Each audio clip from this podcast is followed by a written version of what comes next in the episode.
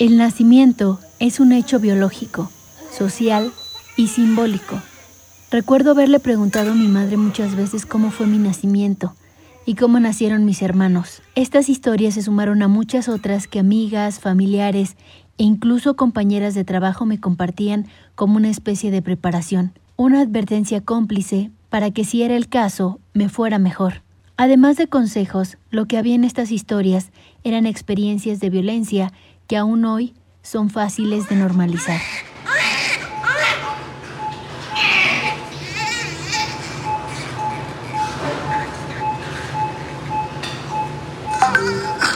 Cuando mi mamá recuerda cuando yo nací o cuando nacieron mis hermanas, ella nunca fue escuchada. Lo único que recuerda es el dolor. Todo el tiempo hubiera personas diferentes, el miedo. Entonces eran cosas por las cuales yo no quería atravesar y que no quería que mi bebé las viviera tampoco. Alejandra me contó que no quería repetir la misma historia, pero ¿este sentimiento que nos compartieron nuestras madres es vigente? Según la encuesta nacional sobre la dinámica de relaciones en los hogares, entre 2011 y 2016, el 33.4% de las mujeres de 15 a 49 años que tuvieron un parto sufrió algún tipo de maltrato por parte del personal que las atendió. Una enfermera incluso me dijo, ¿por qué hasta que te ingresara? Y le dije, pues es que el médico me dijo que ya me quedara. Me dijo, pues sí, pero eres primeriza y te vas a tardar muchísima. No hubieras dejado que te ingresara. Stephanie es nutrióloga y ahora especialista en lactancia materna. Con la llegada de su primer hijo, se informó sobre cómo debería de ser su atención médica. Sin embargo, y ya no me dejaron moverme, ya no me dejaron pararme de la camilla. La, la residente de ginecología me dijo que era peligroso, que le iba a hacer daño a mi bebé. Yo había leído que no, que de hecho las posturas verticales son mucho mejores para la dilatación, para el parto, pero bueno, ya no me dejaron levantarme de la camilla. Los dolores incrementaron casi al doble o al triple, era mucho más fuerte la molestia. Y bueno, tuve un parto en posición ginecológica, bastante doloroso, entre algunas medidas que sí se pudieron llevar a cabo, te digo, fue el corte tardío de cordón, porque este ginecólogo es respetuoso y eh, que me lo dieron enseguida, ¿no? Hubo una doctora así específicamente que, pues la verdad, muy grosera. No, pues abre las piernas porque, porque por ahí no va a salir un bebé de tres kilos. Te hacen sentir mal en ese momento. Estas son algunas frases que Yesenia aún recuerda muy bien. Fue así un trabajo de parto bien largo, acostada en una cama que ni siquiera, ni siquiera reclinable, o sea, me pusieron en lugar de almohada o algo, me pusieron una bata y toda hecha bola, era mamá primeriza y, y, pues me faltaba informarme de muchas cosas, por intuición, ¿no? Ya si no me puedo levantar al baño, no, aquí. Yesenia y Stephanie tienen en común haber sido atendidas en instituciones de salud pública, con diversas situaciones que atentaron sus derechos no había quien te acompañara ahí en, el personal de enfermería. Si yo quería ir al baño tenía que dejar a mi bebé en la camilla porque te digo que no dejaban que nadie te acompañara. Muchísima hambre. Tuve una crisis de hipoglucemia en la madrugada. Entonces esa fue otra parte ¿no? de, de, lo que tuve que pasar en ese hospital. Y llegó la doctora de ese turno y vio ahí todas las camas llenas, ¿no? Habíamos como 10 mamás ahí en trabajo de parto y a ella sí me señaló a mí como otras dos. Dice a ella, ella, y ella no les ve futuro. Dice, pasen hasta cesárea. Y así de, dice, pues tienen cinco minutos para decidirlo. Bueno, yo diría que para qué lo consultas con él. Dice, la que está sufriendo aquí eres tú. Como ya te llevaba tantas horas esperando a mi bebé y nunca había yo visualizado así como tener una cesárea. Entre esos golpes de suerte, Yesenia me contó su sentimiento cuando accedieron a que pudiera acompañarla a su pareja. A las dos de la mañana y yo así de que ya no aguantaba y no, no me acomodaba y de pronto así como que estaba dormitando y abro los ojos y ahí está él, que me llené de oxitocina, así bien bonito de que sentir que estaba ahí cerca. Ya juntos, al momento de recibir a su bebé, pidieron poder alimentarla. Eh, le dan fórmula a tu bebé y mi esposo dijo no, pues que si me lo podían dar así que yo me lo pegara antes que le dieran alguna onza de fórmula. Y sí, pues accedieron afortunadamente y ya de ahí, de ahí para el real te sientes totalmente vulnerable, pero también donde viene esta parte de haber hecho algo más, es como cargar una culpa de que lo mereces por tener esta maternidad, ¿no? Por el haberlo elegido. E incluso también por elegirlo a ciertas edades, porque algo también que es la edad. Incluso se nos llama a partir de los 35 años embarazadas geriátricas, ¿no? El mismo término, que es un término despectivo, esta situación que vive pues es porque casi casi es un castigo para ustedes, ¿no? Y si le duele, pues es lógico que le duela, que quería. La violencia que está en estas instituciones, pues es una violencia de múltiples formas, de que no te informan de los procesos, ¿no? Que te van a hacer, o sea, no te dicen por qué te van a hacer cada cosa que te están realizando. Hay muchos manoseos, eso de que incluso hubo compañeras en mi caso que me comentaron y llegaron dos, tres doctores para saber si ya estaban en labor de parto y al final le dice, ¿sabe qué? Regrésese a su casa. Eh, hay cuestiones como son los maltratos por parte de las asistentes. Y si tú cuestionas, también hay un maltrato, porque es esta situación de que no tienes por qué cuestionar porque lo está diciendo el médico, lo está haciendo, ¿no? Entonces no estás en un momento donde tú puedas cuestionar lo que te están llevando a cabo. Escuchar mucho esta parte de te lo mereces, para que abriste las piernas, ¿no? Lo gozaste y ahora estás aquí llorando, gritando de dolor. ¿Y dónde está aquí el psicólogo, no? ¿Dónde está la psicóloga que tanta falta hace? momento, por ejemplo, de que alguien pierde su bebé, o al momento eh, de que tienes un parto, pero quizá eh, tu parto eh, en ese momento tuvo ya una serie de complicaciones.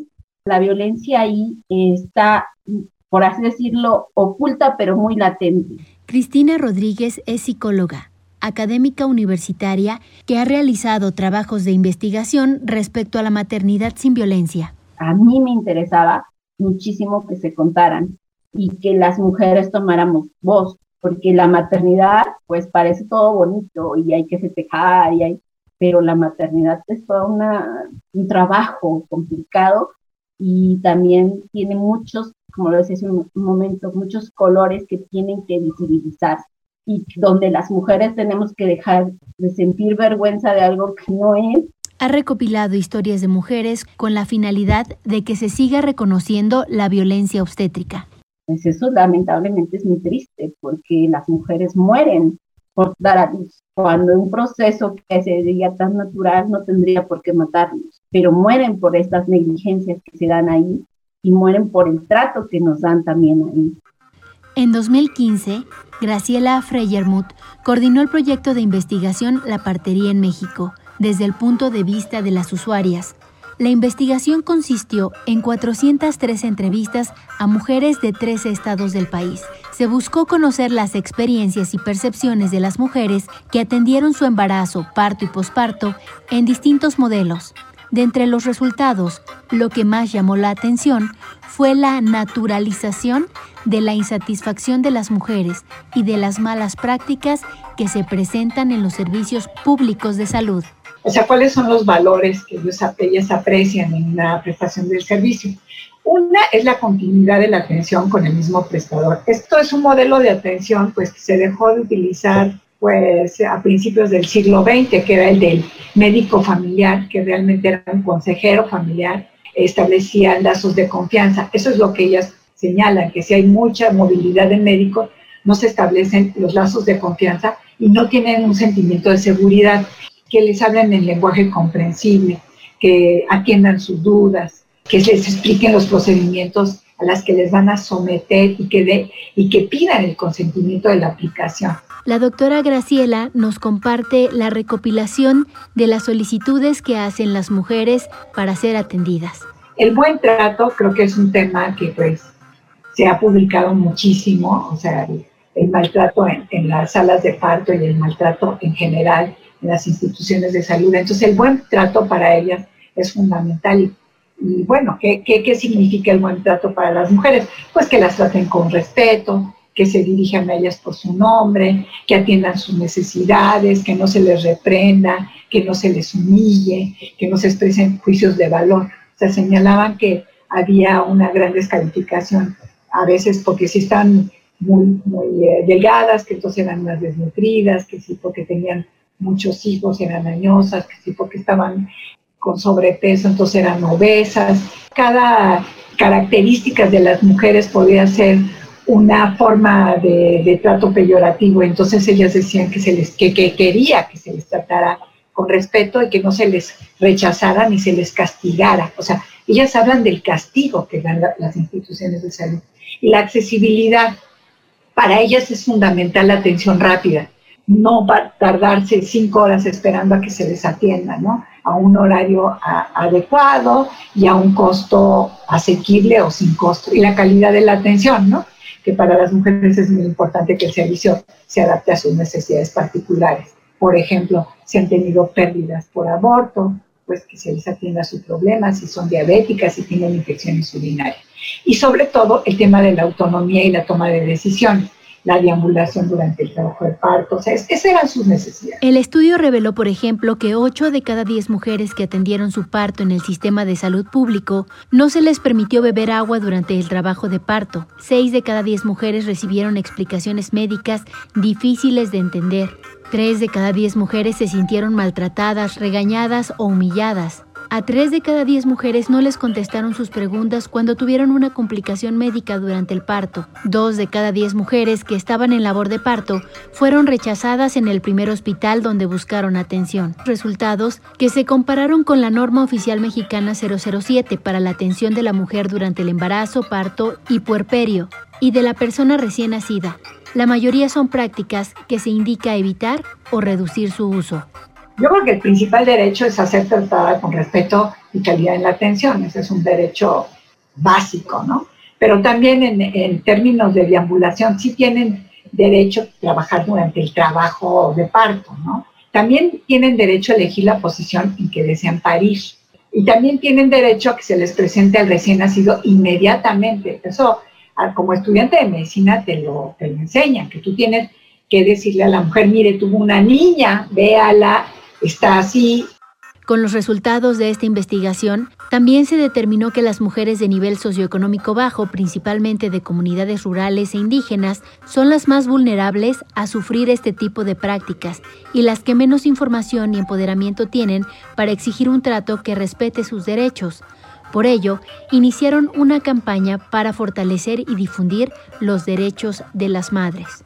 La norma este, establece que sí, ese es un derecho y que es adecuado que estas mujeres hagan eso, pero que se queda a criterio del médico, dependiendo, ahí dice, dependiendo de las características de salud o de enfermedad de la mujer y de las condiciones de las instituciones. Entonces, en realidad, hay muchas normas que se hacen, y no solamente en México, también en Perú, por ejemplo, con el tema de la interculturalidad, que al final de cuentas es el médico el que está en su campo de decisión.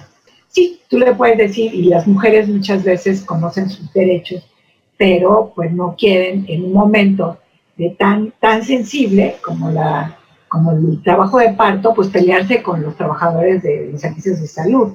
Entonces realmente están en un estado un poco de, de indefensión, ¿no? Ahora, ¿qué es lo que pasa cuando las mujeres se atienden en otras instancias como la medicina privada o con parteras? Pues ahí hay todo un sistema de negociación ya con tu prestador privado, qué es lo que va a pasar, qué es lo que vas a hacer, y entonces es una negociación continua. Entonces, claro que es diferente eh, dependiendo del tipo de prestador. Estamos hablando de instituciones que son generalmente muy verticales, muy jerarquizadas, muy autoritarias en general, así es la institución médica, tanto la privada como la pública, pero claro, en la privada, pues tienes un margen de acción mucho mayor que en la pública. Entonces, este, sí, hay derechos. El problema es que muchas veces se deja al criterio médico. En 2020, una investigación de Open Democracy en América Latina reveló de un aumento de la medicalización del parto, cesáreas, inducciones, episiotomías compulsivas o no informadas, así como de suspensiones masivas de controles prenatales, denegación de servicios y más partos en casa debido a la pandemia.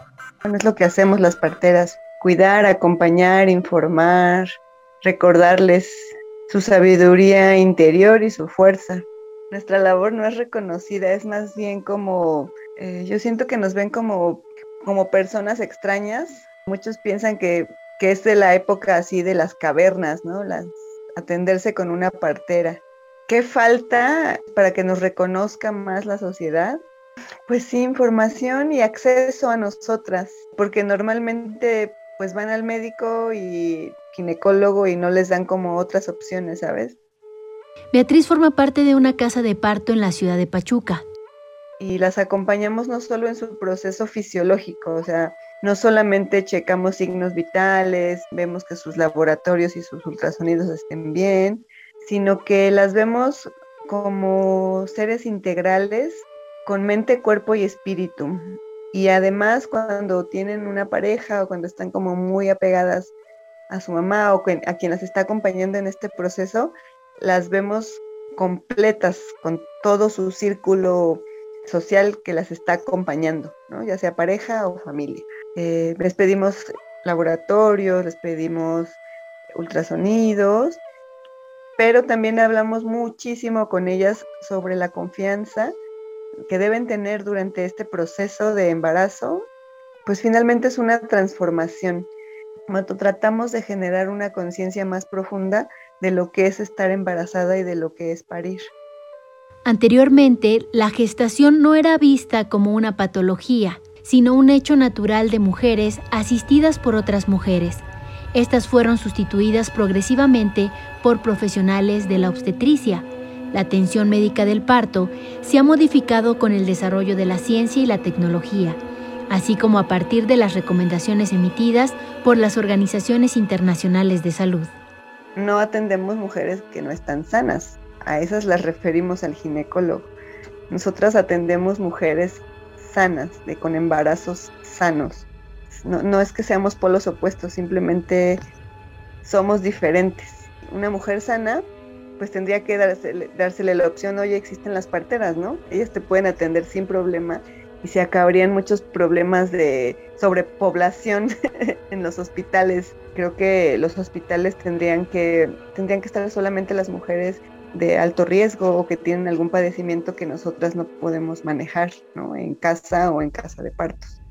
Hay distintos tipos de parteras, ¿no? O sea, estamos hablando de profesionalizantes, parteras que se han profesionalizado y parteras profesionales y parteras tradicionales. Entonces, en la partería tradicional también tienes un sinfín, digamos, de, competencias y de formas en que, en, que han adquirido sus habilidades, ¿no? Desde las parteras que vienen familiares, que vienen desde una tradición familiar. Y de la misma manera, yo creo que lo que me parece importante es empezar a fortalecer los las universidades o la eh, educación técnica de parteras. Creo que tenemos muy poquitas parteras todavía profesionales. Creo que se debería devolver a la capacitación o la profesionalización de las parteras tradicionales. Esto viene desde el siglo XXI, se les ha desalentado que ellas eh, ejerzan la profesión. Lorena también forma parte de esta casa de parto. Nos contó que es profesional de enfermería ha sido académica de la UNAM y desde que era estudiante visitaba hospitales. Fue ahí donde encontró su verdadera vocación. Y entonces el médico me dice, no te acerques a esa señora porque esa señora es gritona, este, te puede golpear. Y yo así como espantada, ¿no? Porque dije, ¿cómo? ¿Por qué? Bueno, pues la cosa para no hacerte el cuento largo, empecé un poquito a acercarme con ella y decía, pero ¿por qué grita? ¿Por qué así se está jalando el cabello, no? y poco a poco yo fui disminuyendo su angustia. Yo estaba al lado de la cama de ella y de repente me dice, oye, yo ya siento algo aquí. Y entonces levanto la sábana, pues ya era bebé. O sea, ya se tranquilizó tanto y estábamos así platicando y pues ahí ya nació el bebé, pues fue mi primer parto, ¿no? Y entonces ahí es donde yo dije, ah, yo puedo con las mujeres apoyarlas. El miedo y la desinformación han sido una constante cuando sus pacientes entran en contacto con ellas. Porque obviamente si hay mujeres que llegan, nos llegan con mucho miedo y dicen, es que tengo miedo que mi bebé se muera, es que tengo miedo a que mi esposa se vaya a morir, ¿no? Y entonces ya es cuando nosotros explicamos de que, por un lado, nosotros atendemos todo lo sano y en cualquier momento que nosotros veamos que algo se sale de nuestras manos, nosotros les vamos a, platicar. Y luego generalmente nosotros pedimos un plan B, que generalmente ese no se usa. Este plan B es cuando necesitamos referirla hacia un otro personal de la salud, en este caso un ginecobstetra, por ejemplo, ¿no? O a un hospital. Bueno, te quiero platicar en Inglaterra, las mujeres salieron a las calles y dijeron, yo no quiero tener mi parto en hospital, porque nosotros no estamos enfermas. Y resulta que, oh, les hicieron caso y empezaron a hacer sus centros de nacimiento fuera de los hospitales, ¿no? Este, entonces igual también siento que las mujeres necesitan conocer sus derechos para entonces sí exigir este, este trato digno y respetado también. Por la crisis sanitaria en México, en distintas ciudades del país, las mujeres no quisieron ir a los hospitales. Yo creo que un parto con parteras es volver a tu raíz como mamífero, como humano, como madre. Es liberarte de todo ello y tener el poder, porque tenemos el poder de poder parir. Y luego con la pandemia, pues prácticamente estaba yo sola con mi esposo, embarazada, y el hecho de que ellas estuvieran siempre pues al pendiente de cómo me sentía, de que si quería, aunque sea nada más platicar y desahogarme, este, sobre todo pues porque el embarazo es una etapa donde no te sientes tú normalmente. Hay un cambio enorme con tu cuerpo, con tus hormonas, este, con tus emociones. Y, yo no quiero decir que los médicos son malos, ¿no? Y que ellos no tienen la culpa de cómo la ciencia ha ido transformando o el conocimiento a la ciencia, ¿no? El no saber equilibrar entre sabiduría y conocimiento, ¿no? Ahora pensamos que podemos ser más sabios teniendo más conocimiento y olvidamos que la sabiduría no, no viene de, de, esa parte de dos más dos, ¿sabes? Sino viene más de esa parte emocional, de esa parte espiritual. Entonces yo, yo creo que hemos separado todo esto cuando debemos de vivir en concepción de todo ello, ¿no? Esmeralda esperaba a su hija en medio de la pandemia y de la incertidumbre de qué sucedería con los servicios de salud. Eligió que se atendería con una partera. Sin embargo, en su ámbito familiar, le recriminaron esta decisión. Y si te optas por lo natural, eres ignorante, eres salvaje, eres inconsciente, ¿no? O sea, a mí algo que me decían mucho dice, ¿cómo te atreves a poner en riesgo la vida de tu hija. Dice, es que tú no puedes decidir por tu hija. Dice, puedes decidir por ti, pero no por mi, por mi nieta, por mi, por mi criatura, ¿no? Ella no tiene la culpa de tu ignorancia, de tu salvajismo. Y que decían que no comparara este cómo había sido mi, mi primer parto y cómo esperaba que fuera el segundo pues así quería que fuera diferente, pero como que mi mente a veces me jugaba malas pasadas y así de, de ¿qué, voy a, cómo, cómo ir a hacer esta vez? No voy a poner en riesgo la vida de mi hija, yo sé lo que estoy haciendo, ¿no? Y quiero que ustedes sepan lo que estoy haciendo y quiero compartir la información con ustedes. Y, y al final, la abuelita de Victoria mm, me, me lo dijo y me lo dijo tan claro.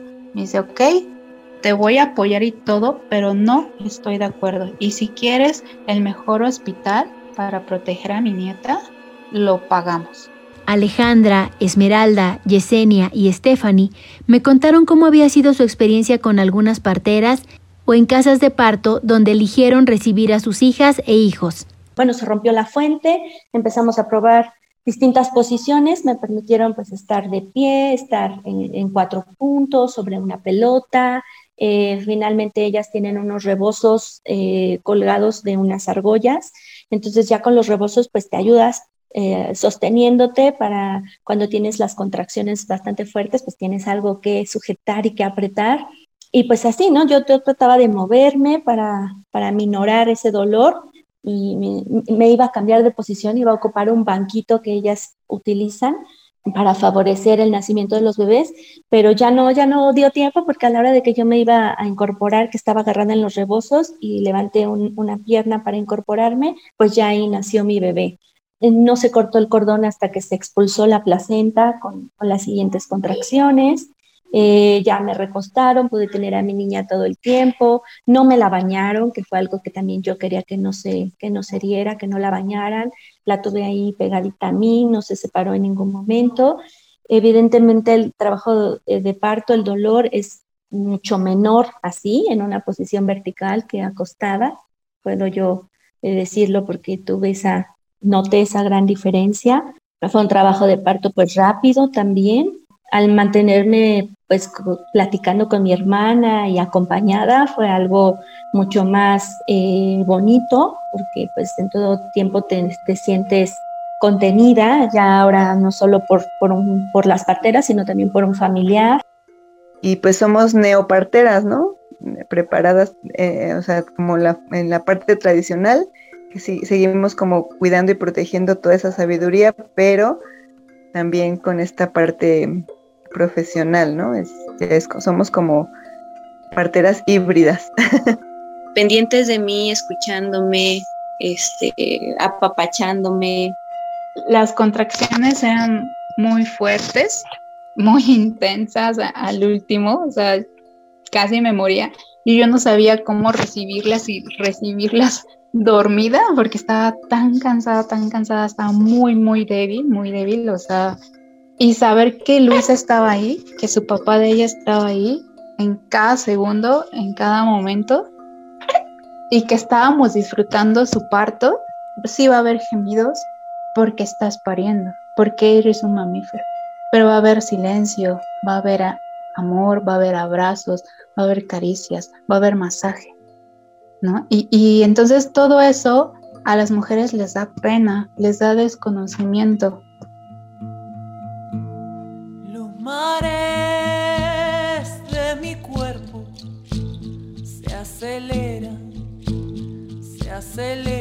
Era para mí pues lo mejor, sobre todo porque no tenía a mi círculo cercano aquí y también este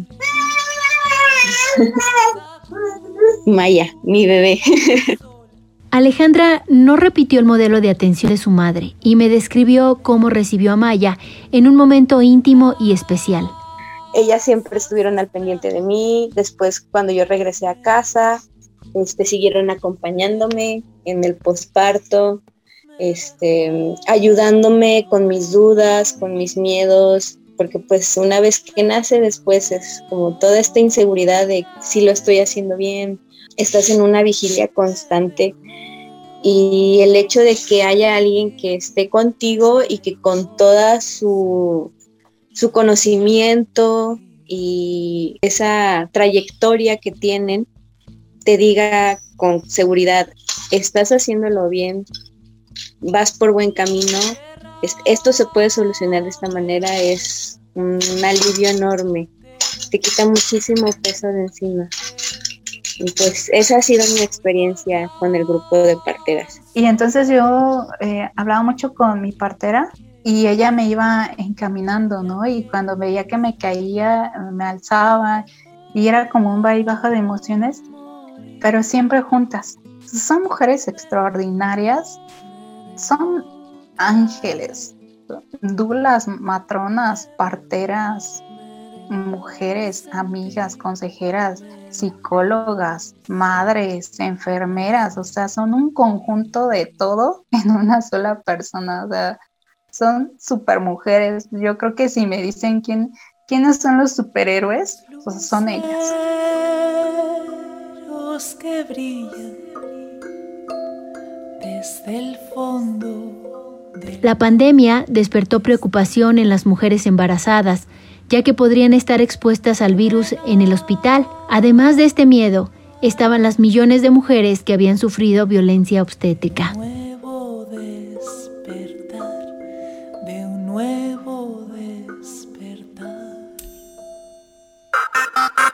En México existen más de 15.000 parteras tradicionales 100 parteras profesionales egresadas y 16.684 licenciadas en enfermería y obstetricia, de acuerdo con cifras del 2016. Hasta la fecha, yo no se me olvida mi veladora, le prendo a la Virgencita, le prendo la Santa Lumbre, le prendo el solecito que viene. Y esa es mi costumbre, el solecito, porque si no fuera por él no vamos a vivir.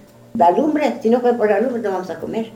Yo prendo, que sea veladora chiquita, sí el dono. Yo sé que ese me ayuda. Yo estoy trabajando solita, estoy trabajando mi milpa, trabajo mi milpa, hice mi milpa. En la comunidad de Piedra Ancha, municipio de San Bartolo Tutotepec, en México, vive Sofía. Tiene 73 años y toda su vida se ha dedicado a la partería tradicional. Sofía es heredera de la cultura ñujú o también conocida como otomí. En las comunidades cercanas la llaman abuelita, en agradecimiento a su labor, la cual ya no lleva a cabo. Quedé bien de mi trabajo. Me sacan de mi casa. Que como dicen que ya no, que ya no, que si se muere, que me van a echar la casa. Me espanto todavía, ¿no? Ahí tengo mucha materia. ¿Y no le enseñó usted a nadie, a su hija o a alguien? ¿No le enseñó también a...? No le dije, no. Bueno, todavía ven ellas, pero no. Sofía atendió a decenas de mujeres de las comunidades aledañas. A la hora que se necesitara, ella acudía. Incluso me contó que recorrió las veredas de noche cuando las madres necesitaban de su apoyo. Ella tuvo 12 hijos que recibió sola y como partera de la zona también pudo recibir a los bebés de sus hijas. Ya se acostó mi, mi pacienta, ya venía mi bebé, ya le enterré su ombliguito, ya, lavo mis manos y ya, ¿verdad? Viene de cabeza o viene de lado, lo tenía que sobar. Después ya, ya les decía yo que ya, ya si se prevenían los dolores, avienta la fuerza. Y se descansan los dolores, no que es fuerza. Porque el, bebé él va haciendo fuerza. Y entonces ahí quiere también que se le apoye. Yo vivía yo allá al cerro y cuando me sentía mal bajaba yo rápido para abajo y luego me atendía mi mamá y colgaba un lazo y ya este, ahí me, me ayudaba yo y ya me aliviaba rápido y ya este, mi papá rápido rascaba un hoyo para tirar su marido. Y ya mi papá calentaba agua para bañar los bebés. Ya estaba listo el agua ya. Pero sí me atendía bien mi mamá.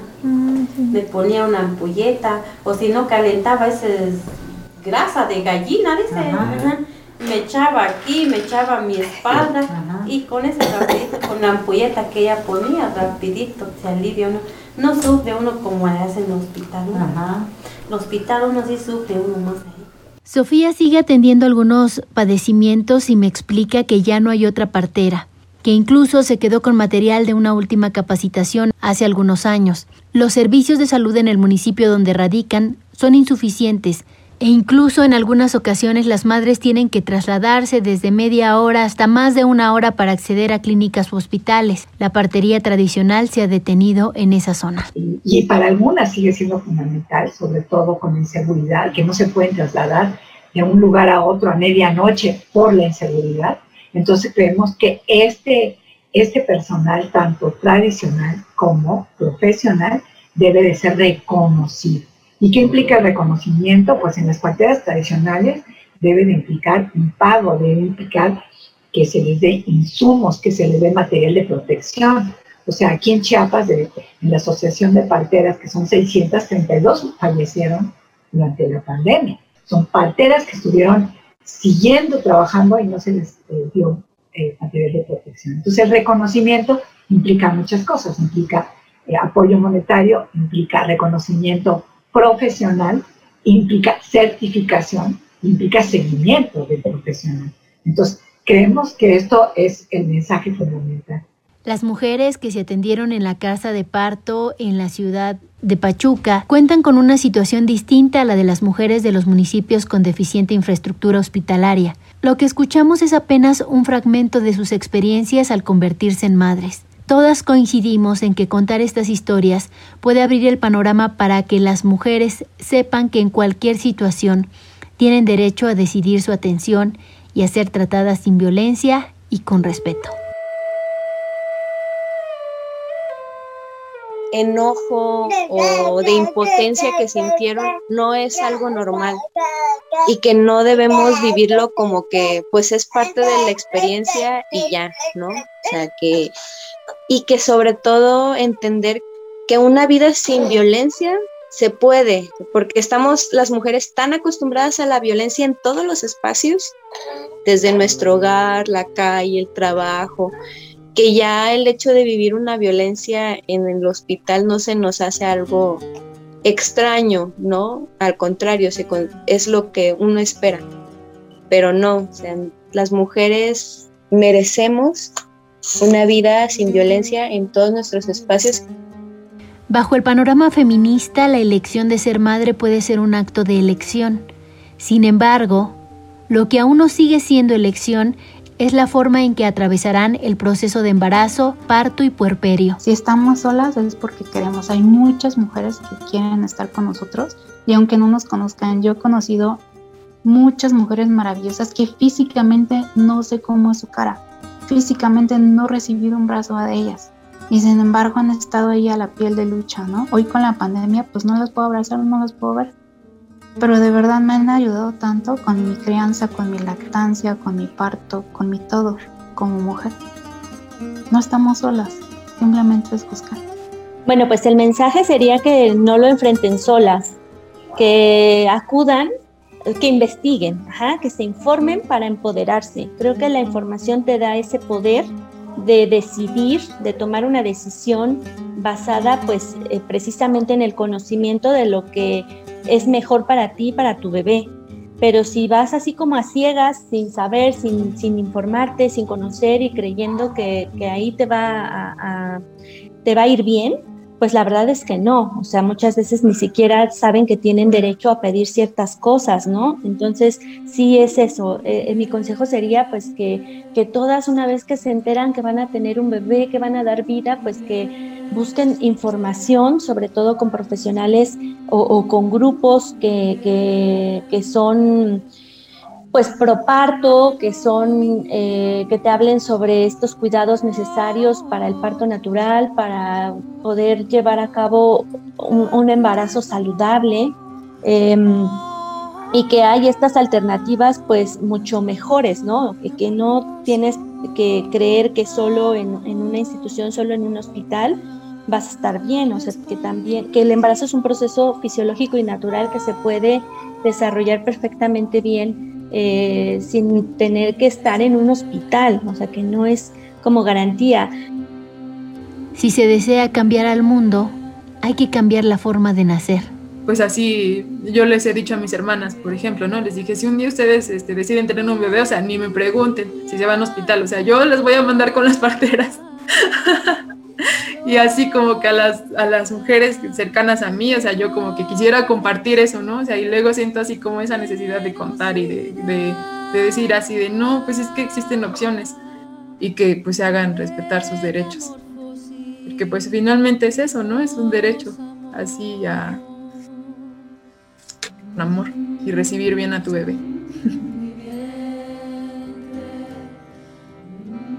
Como lo decía hace un momento, el ser madre también requiere valentía, fortaleza, te empodera muchísimo, pero sobre todo creo que el feminismo tiene que mirar hacia acá, que las juventudes como tú y las otras mujeres, ¿no? que, digan, no, no quiero, está padre que acompañen, así eh, cuando se habla del derecho a decidir, también necesitan acompañar a las que deciden sí serlo, ¿no? De necesitan voltear hacia acá y decir, vamos a acompañar y ver qué se está dando en este lado de las que deciden si ser madres, qué viven. Entonces, eso es a mí algo que me gustaría muchísimo y que yo les digo mucho a mis alumnas, ¿no? Muchachas, todas las que decían que no, no por eso se tienen que alejar de quienes están de este lado, porque la maternidad es algo que muchas veces se vive en soledad. Entonces se necesita sororidad, ¿no? Y el ser sororas también de este lado de quien está haciendo y está decidiendo ser madre, que es muy necesario, no solamente como ya hemos hablado ahorita aquí, de las instituciones y demás, sino es necesario que las mujeres seamos auroras en este proceso tan fuerte que pasa la mujer, ¿no? Bueno, que yo creo que es, es un derecho de todos todas, y digo de todos porque también eh, los esposos de las mujeres, pues tienen que velar por su seguridad, por su dignidad, por la calidad de la atención. Es un derecho de todos y todas que eh, los, nuestros hijos nazcan de manera segura, eh, eh, amorosa, amable, y que, y que esto sería increíble que se viera en las instituciones de salud, ya sea a través de una casa de partos, ya sea a través de, una instituciones pues, pues más humanizadas, ¿no? Entonces creo que eso es una lucha que todos tenemos que seguir para cambiar este sistema y para que cada vez más tengamos eh, niños que vengan al mundo de manera gozosa, niños y niñas. En México actualmente se articulan dos prácticas de atención al nacimiento, la institucional sustentada en el pensamiento biomédico, y la alternativa, representada en la partería. Estas formas de atención enfrentan diversos desencuentros, ya que el sistema oficial de salud solo reconoce el nacimiento institucional, mientras que niega e invisibiliza la praxis y el saber de la partería. En enero del 2013, la Organización Mundial de la Salud declaró que México era el país con mayor índice de cesáreas en el mundo, 46.3%, tasa por mucho mayor a la que recomienda esta organización, que es del 10 al 15%. Yo cuando me dejé de sorprender de, de una mujer que está dando a luz y como que la vea como, ay, la que sigue, la mujer que sigue, ya me salgo de todo esto. la verdad es que cada nacimiento siempre me sorprende todo el tiempo me sorprende porque de verdad que cada mujer es tan fuerte, eh, es tan, es muy lindo, es verla cómo se convierte en mamá, es muy hermoso ver. Y entonces la verdad es que yo estoy agradecida porque la partería me da, me da esto, ¿no? De sentirme emocionada y maravillada, maravillada de la grandeza de la naturaleza, pues en este caso las mujeres, ¿no? Pues que gestar un hijo es un acto de conciencia y que si queremos generar un cambio en nuestra sociedad, debemos eh, traer a nuestros hijos con amor, con conciencia. Em, la salud está en nuestras manos de muchas generaciones venideras. Pareciera que no, pero nacer por parto en un ambiente tranquilo hace seres humanos diferentes, con ese pequeño toque de conciencia de cómo quiero traer a mi hijo al mundo.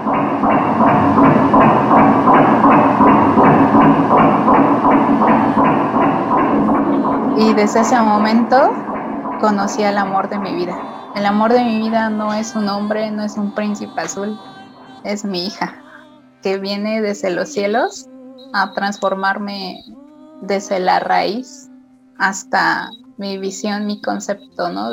en todas mis capas, desde lo mental, lo físico, lo espiritual, lo emocional, lo mujer, ¿no? Lo, maternal, ¿no? O sea, te despierta todo ese mundo que no conoces.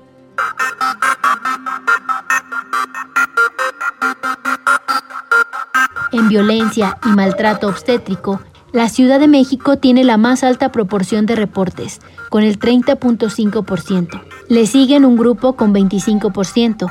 Estado de México, Querétaro, Aguascalientes, Coahuila, Tlaxcala, Yucatán, Jalisco, Morelos e Hidalgo. Gracias a Alejandra, Esmeralda, Stephanie y Yesenia y a sus hijas e hijos por compartirnos la experiencia íntima de su nacimiento. Gracias a Lorena, Betty y Ami parteras profesionales que atienden en la Casa Meyali en la ciudad de Pachuca. Gracias a Sofía por su labor en las comunidades de nuestro estado y en el municipio de San Bartolo Tututepec como partera tradicional. A la académica de la Universidad Autónoma del Estado de Hidalgo, Cristina Rodríguez, y a la doctora Graciela Freyermuth, investigadora del Centro de Investigaciones y Estudios Superiores en Antropología Social, Unidad Sureste. Gracias a Shail y a Jimena por inspirarme a contar esta historia.